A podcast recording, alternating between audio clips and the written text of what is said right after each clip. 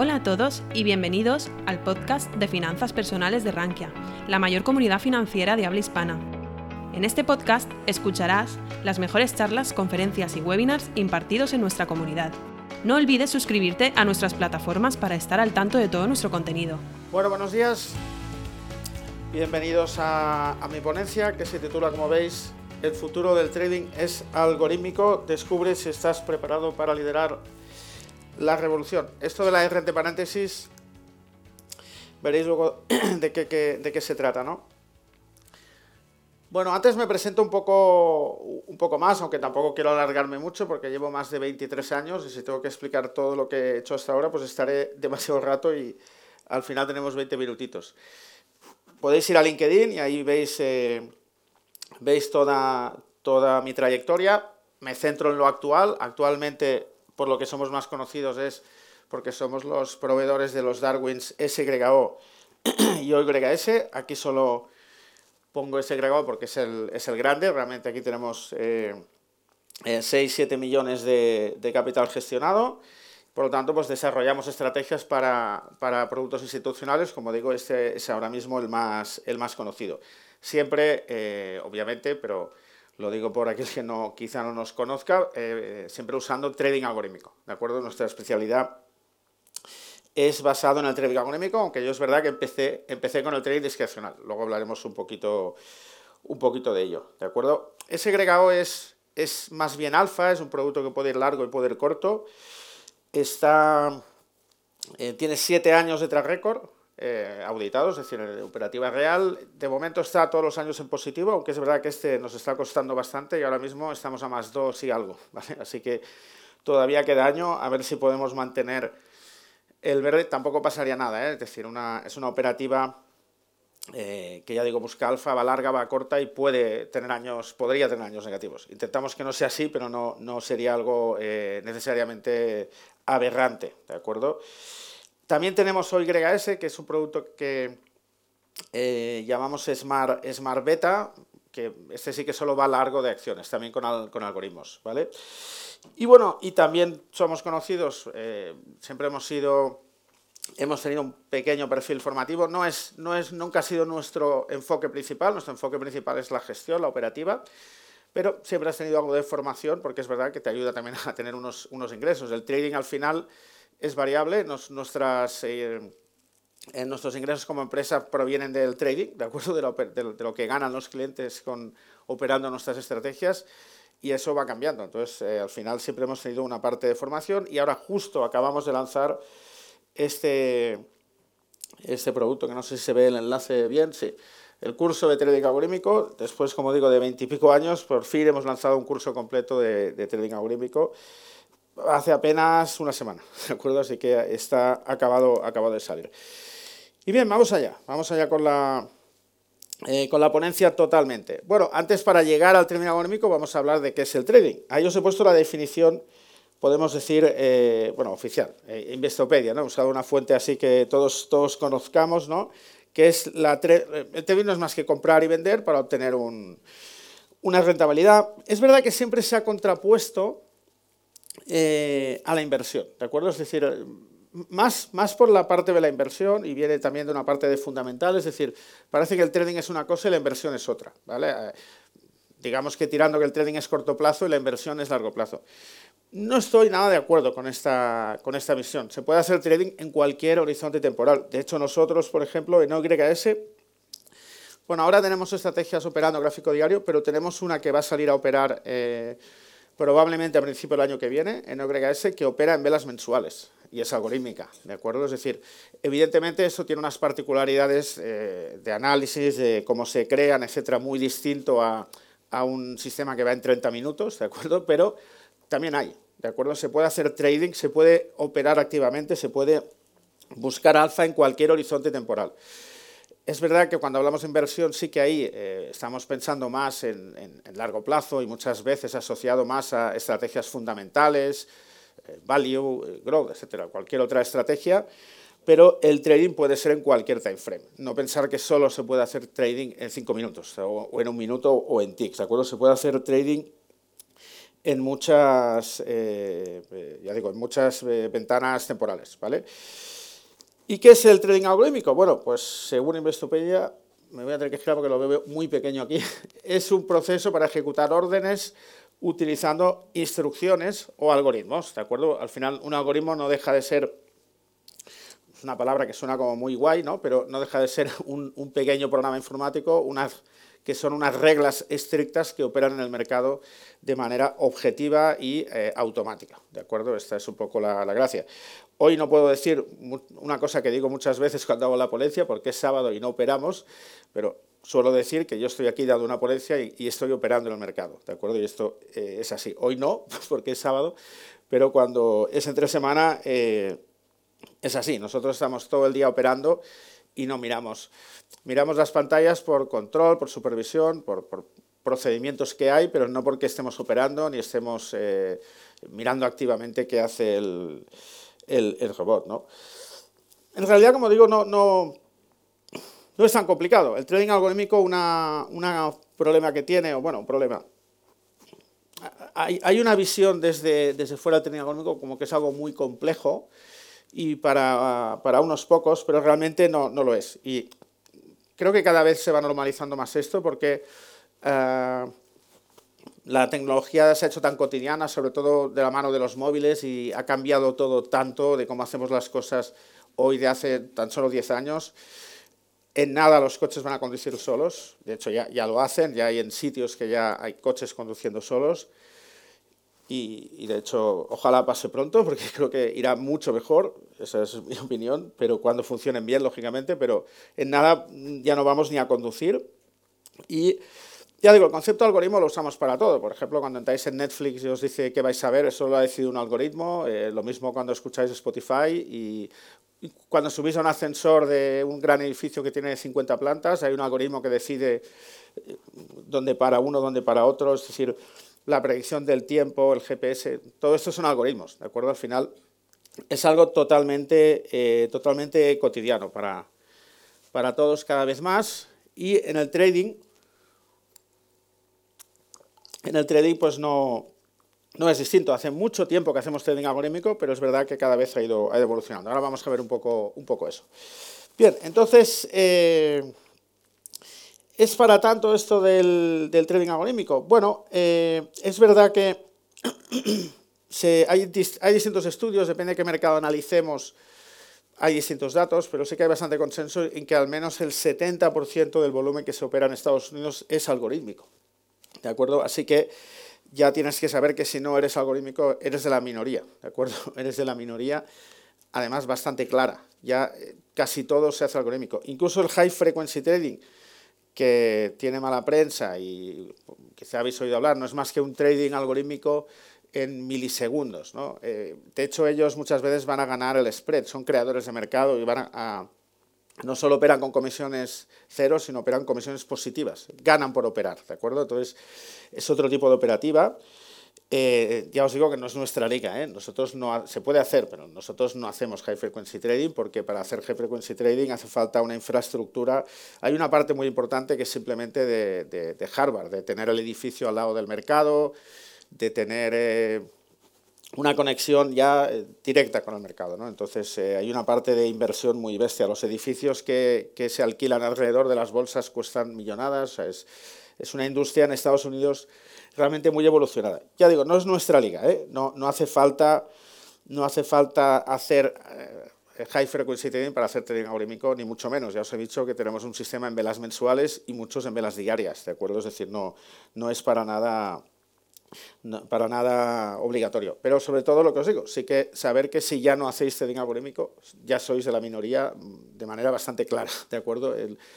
la mayoría de volumen americano es con trading algorítmico ya con todos sus distintos estilos, ¿eh? ya digo. Eh, el high frequency trading se calcula en acciones que ya es la mitad del volumen, ¿eh? es decir, realmente es bestial, porque ahí ya digo, sobre todo en Estados Unidos, las bolsas americanas, hay una guerra bastante fuerte ahí por, por ese mercado. Breve repaso, breve repaso rápido un poco a la, a la historia. De hecho, tengo esto justamente lo he sacado del curso que hemos hecho, pero lo he resumido mucho en, en, un poco en décadas, ¿no? Porque si no, pues eh, traíamos muchos años. A mí me gusta fijarlo en, 1949, no porque entonces hubiera trading algorítmico, porque ahí eh, sacó un fondo Richard Dennis, que eh, seguramente muchos de vosotros habréis oído hablar de un indicador que se llama las bandas de Donchian, ¿de acuerdo? Que no deja de ser un canal de máximos, es igual si es discrecional o es algorítmico. Las bandas de Donchian es un, es un canal un canal de máximos y mínimos, ¿no? Pues las, las creó este señor. Esto fue el precursor de también otra estrategia muy conocida que son las tortugas, que seguro que también habéis, habéis, oído, habéis oído hablar de, eh, de, esto. ¿no? Entonces, Don Chan creó estas, estas bandas en el 49 y creó un fondo que más que algorítmico era sistemático. ¿De acuerdo? Es decir, con reglas estrictas, la regla de las cuatro semanas, si respondemos, tenía una, una, una estrategia fijada. ¿no? Luego, en 1950, apareció el primer ordenador, pero no, no el ordenador personal, ¿eh? ordenadores de universidades que eran armarios como esta sala y además no hacían, eran mucho menos potente que el móvil que tenemos encima y eran más grandes que esta sala, ¿de acuerdo? El primer ordenador eh, personal aparece en los 70 y explota en los 80, ¿de acuerdo? Ahí un poco... Lógicamente, para el tener algorítmico la tecnología es muy importante, entonces es, un, es algo importante. En el 91 nace eh, eh, el World Wide Web, ¿de acuerdo? Internet, aparece en el 91, aunque ya antes, en el 69, estaba una cosa que se llama ARPANET, que era una red entre universidades, pero el Internet que conocemos ahora se, eh, se cocina en esos años, en los años 90, 91, ¿de acuerdo? Bueno, y en los 80, 90, concretamente en el 82, hace Jim Simmons, la gran figura del trading algorítmico a día de hoy todavía, con una empresa que se llama Renaissance Technologies, que todavía eh, funciona, tiene fondos cerrados, exclusivos, con los mejores matemáticos, los mejores ingenieros, la mejor tecnología. Dicen que es un edificio que tiene más seguridad que la NASA. Eh, es un alucinante. O sea, es, la, perfección en recursos eh, dedicados a, hacer trading algorítmico y ya digo, él eh, apareció en el 82, eh, si no recuerdo mal, un año, antes, un año después de que naciera Bloomberg. Eh, Bloomberg, que ellos que conozcáis Bloomberg, pues también apareció por esos años. ¿no? Y bueno, ya en el 2000-2001 aparece una cosa también que fue muy importante para el algoritmo, que es lo que la decimalización, que redujo el tick de las acciones, porque el tick para, para cualquier trader, el valor del tick es algo muy importante. Recomiendo que lo, lo evaluéis mucho pero para el algorítmico eh, mucho más. Por ejemplo, el Eurostox, que se mueve de un punto, para nosotros eh, su relación TIC nominal es demasiado alta. A mí, por ejemplo, no me gusta mucho por eso el Eurostox, ¿de Tiene un TIC demasiado grande. Entonces, justamente la decimalización hizo eso, reducir el TIC y entonces abrió mucho más el campo de trading algorítmico y sobre todo del high frequency trading, claro, que van a, milisegundos y a, a tics, ¿no? Y bueno, lógicamente, en la era actual tenemos que hablar también de la eh, machine learning, la IA, es decir, eh, lo, que, lo que hoy en día ha evolucionado mucho, el manejo de, información, somos capaces de manejar mucho más rápido cantidades de información y esto facilita los procesos. Pero cuidado, insisto en lo que decía antes, ahora lo veremos, no pensar que eh, eso os aleja del trading algorítmico, porque hay, hay un trading algorítmico complejo y que seguramente hacen unos pocos, pero se puede hacer trading algorítmico, nosotros lo hacemos sin llegar a ese, a ese tipo de, tiro. Hay muchos, muchos estilos. De hecho, la IA, todas las imágenes que estáis viendo en la ponencia las, las he hecho con IA, todas. Todas están creadas. le he puesto, en casi todos le he puesto el texto que era pie a esa imagen y él ha creado la imagen. ¿De acuerdo? Con DALI 3. Eh, a través de ChatGPT tiene un módulo ahora que ya ha incorporado que hace imágenes. Tú, le pones una frase y te saca una imagen. Pues todas las que habéis visto y las que habéis visto están creadas así. Le pongo el texto de abajo y digo, hazme una imagen que represente este texto. Y ha sacado varias. ¿eh? Yo entre las, que, entre las 3, 4 que me ha propuesto he elegido una, la que más me ha gustado. ¿no? Entonces, fijaros, por ejemplo, hay una representación de, de Simmons. Ahí está, que no lo he dicho, por cierto en los 70 aparece el Nasdaq, Instinet, que es una red que conectaba bancos con el mercado, lógicamente también, muy importante, los mercados electrónicos, ¿no? Que eso aparece en el, en el 98. La SEC aprueba los mercados electrónicos en el 98. No hace tanto, ¿eh?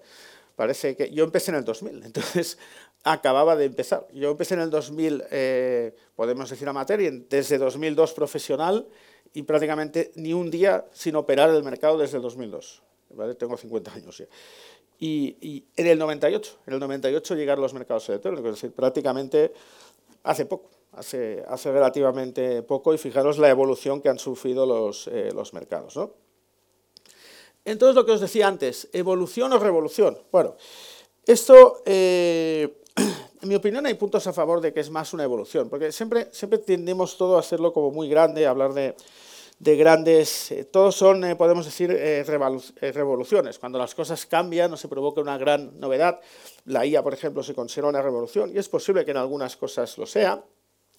Pasa igual con los cisnes negros. Todo el mundo ve cisnes negros por todos los lados, ¿de acuerdo? El cisne negro, aquellos que no sepáis qué es, es un evento muy improbable, pero extremadamente improbable, tan improbable que es impredecible, es decir, si tú te lo imaginas ya no es un cisne negro, ¿de acuerdo? Es algo que no puedes prever y que tiene un elevado impacto.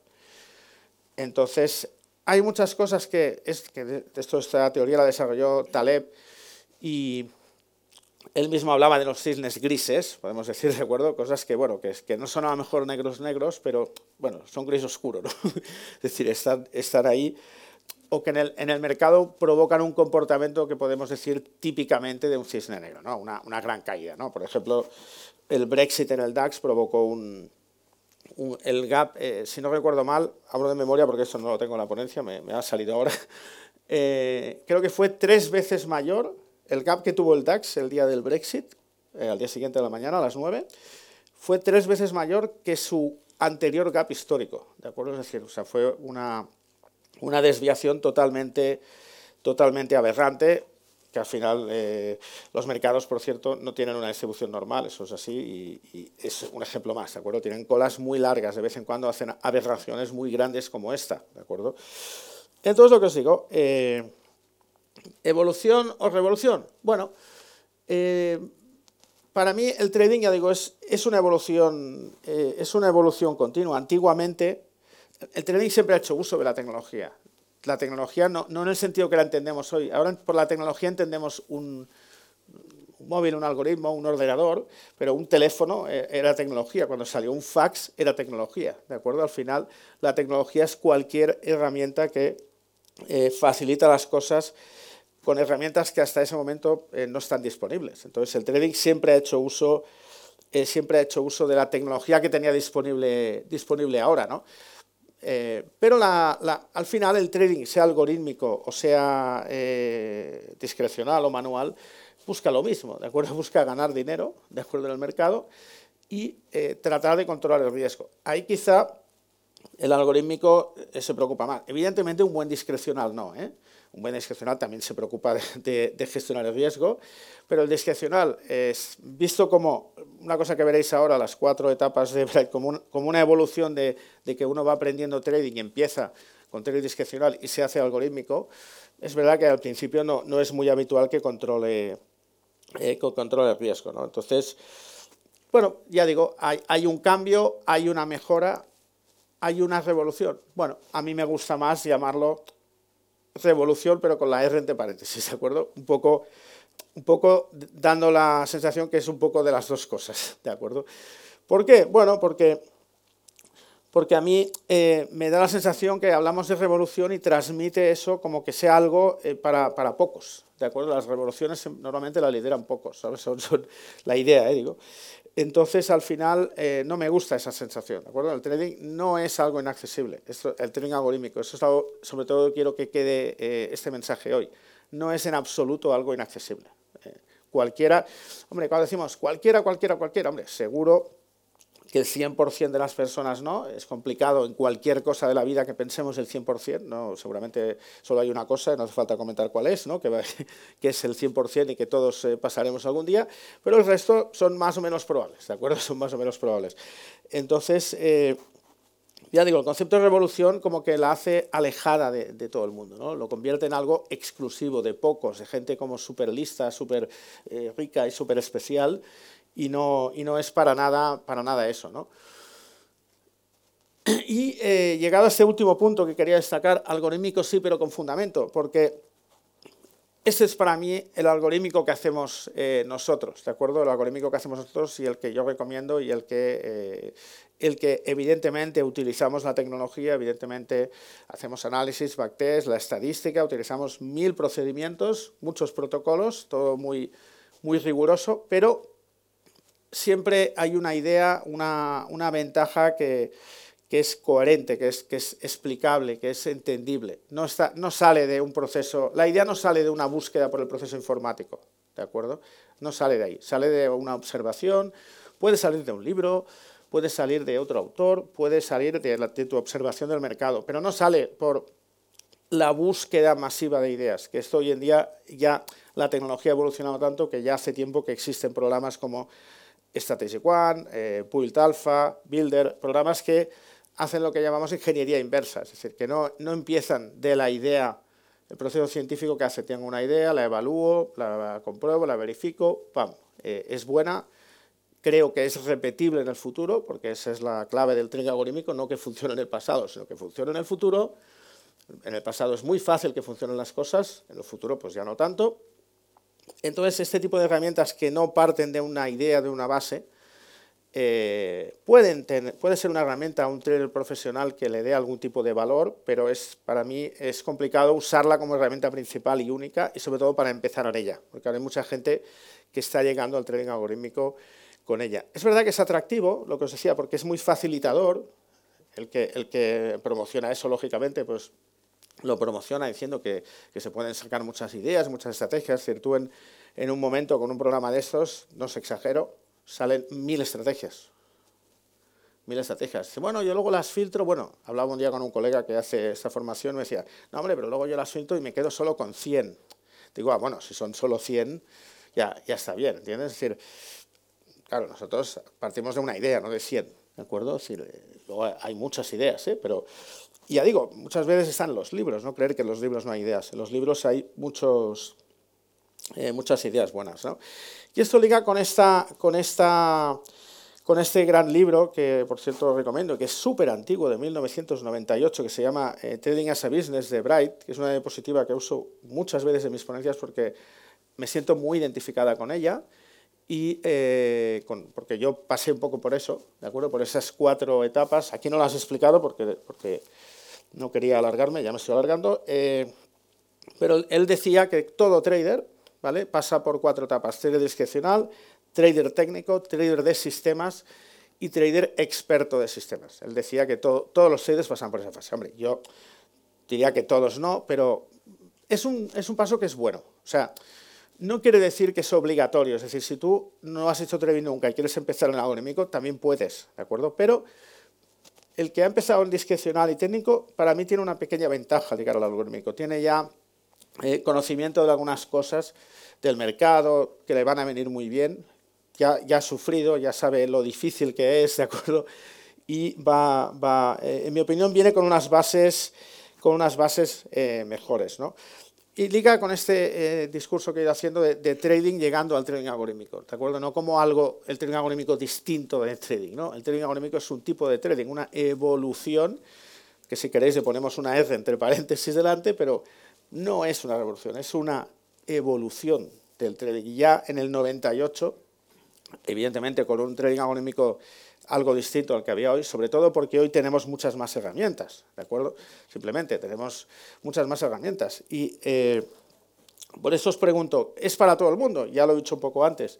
Bueno, decir que es para todo, todo es complicado, pero sí que es para casi todo el mundo, de verdad. No, no es no hace falta ser ingeniero aeronáutico, ¿de acuerdo? Eh, ni ninguna profesión similar, ni tan solo ingeniero, eh, ni ser programador profesional, ¿de acuerdo? Que es otra, confusión, que hay que saber programar muchísimo. Bueno, hay que tener nociones de programación, de estadística, de de matemáticas, de finanzas, hay que, hay que saber de todo, ¿vale? Pero eh, no os creáis que necesitáis ser un gran experto en todas esas cosas. Utilizamos esas herramientas. Yo, por ejemplo, no soy programador de profesión.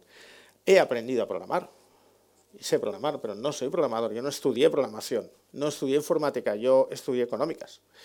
Entonces, al final, yo vengo, de la parte de economía, no vengo de la parte de, Hoy en día mucha gente llega de la parte de tecnología. No, pasa nada, puedes llegar ¿eh? siendo ingeniero, pero lo que os digo, no, es obligatorio. Hoy en día es mucho más fácil, otro error habitual.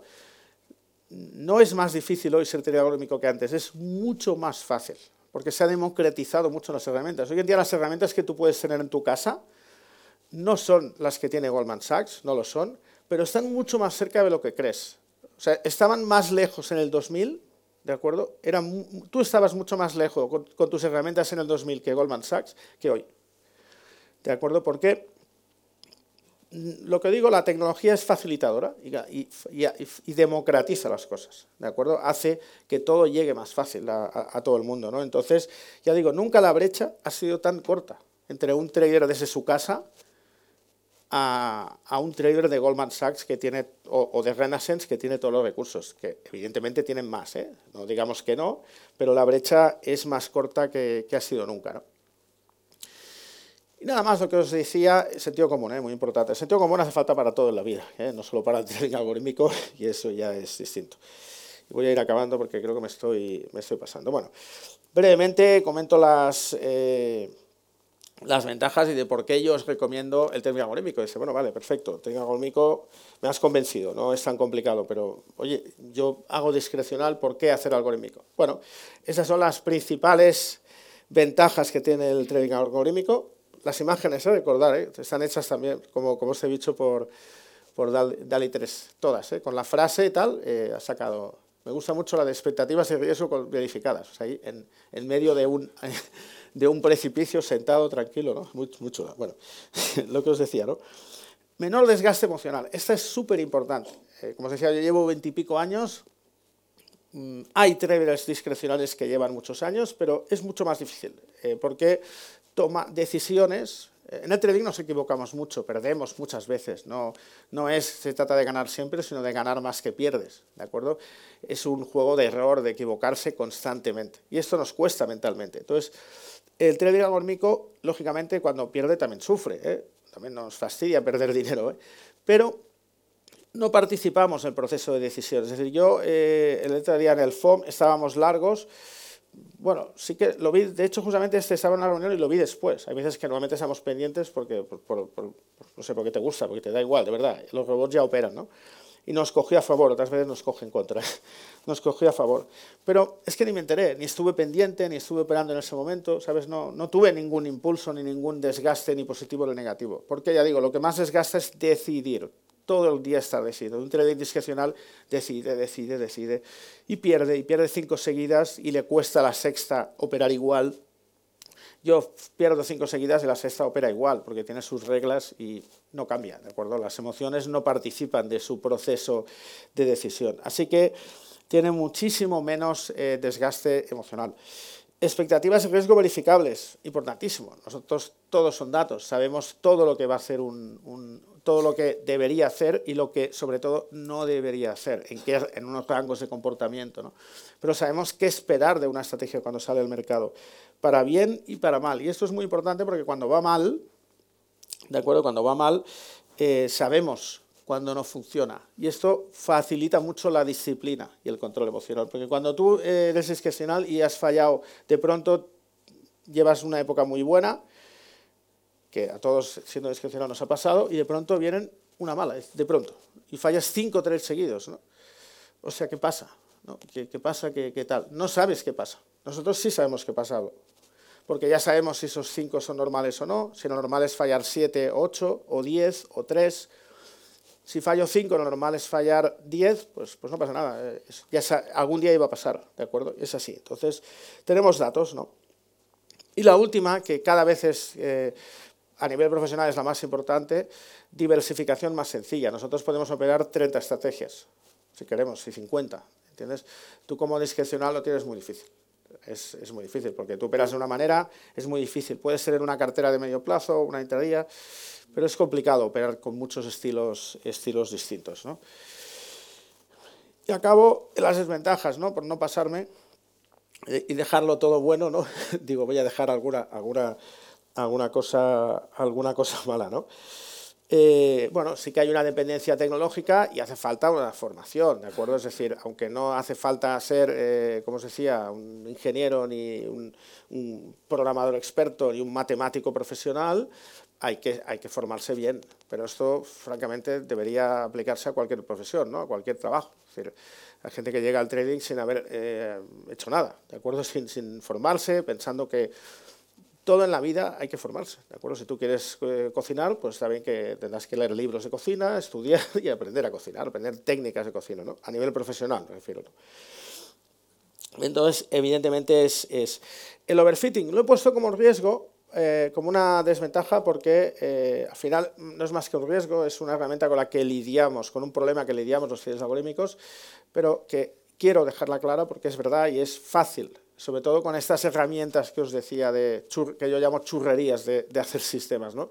Realmente es extremadamente sencillo ajustarse a la curva. Y es fácil hasta en datos in-sample que llamamos out-of-sample. Si no sabéis lo que es eso ahora mismo, da igual, no importa quedamos con la idea de que es muy fácil hacer overfitting y que es algo que hay que siempre trabajar en tratar de minimizar ese riesgo. En todo, en todo el proceso que hacemos, el protocolo, todas las fases que hacemos siempre están pensadas en tratar de reducir el, riesgo de overfitting y buscar lo que llamamos eh, la robustez. La robustez. Y eh, otra desventaja, en mi opinión, eh, es que ah, y esta idea también desde fuera, aquel que no conoce el trading algorítmico también está equivocado y es para negativo en este caso, para negativo hacia el trading algorítmico, es que el trading algorítmico requiere mucho esfuerzo. Duro es todo el trading, ¿eh? el trading discrecional también es duro. El trading es duro, que os diga que es fácil y que trabajando dos horas al día y que tiene una estrategia que es imbatible y tal, normalmente huir de eso. El trading es difícil, hay que trabajar y, es duro, ¿de acuerdo? Y es difícil ser consistente. Mucha, mucha, gente lo consigue, por supuesto, pero no es fácil, ¿vale? Pero el trading algorítmico además añade una capa de esfuerzo adicional, porque yo tenía un amigo cuando empezaba me decía, oye, esto del trading algorítmico es muy chulo, porque, joder, tú te vas a la playa, ¿no? Y las estrategias están ahí, están ahí operando, ¿no? Y digo, pues no, no, no es así. Nosotros estamos todo el día eh, eh, revisando nuestros procedimientos. Cuando tienes estrategias de mercado las tienes que supervisar, las tienes que evaluar, pero estás evaluando nuevas, mm, estás siempre, eh, o sea, es un círculo que no acaba. No, se, no, no consiste en hacer una estrategia y operar y ya irse a la playa. No, no va de eso, ¿de acuerdo? Es, un, es constante, ¿de acuerdo? Es una rueda que no para nunca, no para nunca, no para nunca y hay que estar siempre cuestionándotelo todo, evaluándolo todo, con datos, con nuevas ideas, con cambios toda la vida. Así que no hay... Eh, hay que trabajar, ¿de acuerdo? El que quiera ser algorítmico hay que trabajar, pero en general, como digo en la vida, todas las cosas que, que son buenas normalmente requieren bastante esfuerzo, la, gran, eh, la gran mayoría de, ellas, ¿no? Y creo que estoy en tiempo. Así que preguntas, si hay alguna pregunta, me voy a poner aquí para si alguien pregunta veros, porque no veo nada, ¿vale? Con los focos no veo absolutamente nada. Entonces, aquí sí que, aquí sí que os veo. Si alguien tiene alguna duda ya sea de algo que haya explicado la ponencia o en general de término algorítmico, pues encantado de responderla aquí o si no también la puedo responder fuera si quiere. Si te ha gustado nuestro podcast, te invitamos a que nos lo cuentes en los comentarios. Además, no olvides suscribirte a través de tu plataforma favorita o el blog Rankia Podcast para estar al día de todas las novedades.